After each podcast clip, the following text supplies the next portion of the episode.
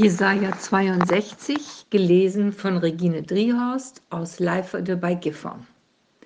Um Zions willen will ich nicht schweigen und um Jerusalems willen will ich nicht innehalten, bis seine Gerechtigkeit aufgehe wie ein Glanz und sein Heil brenne wie eine Fackel.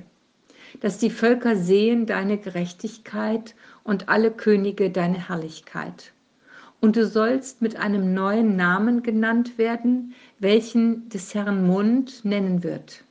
Und du wirst sein eine schöne Krone in der Hand des Herrn und ein königlicher Reif in der Hand deines Gottes.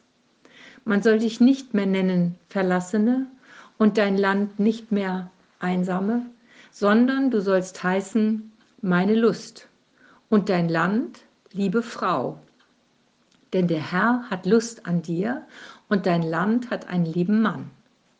Denn wie ein junger Mann eine junge Frau freit, so wird dich dein Erbauer freien.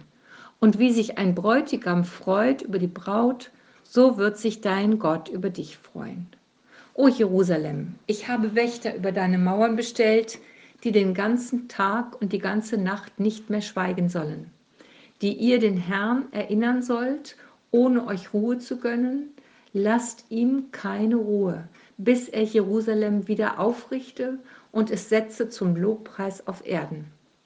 Der Herr hat geschworen bei seiner Rechten und bei seinem starken Arm.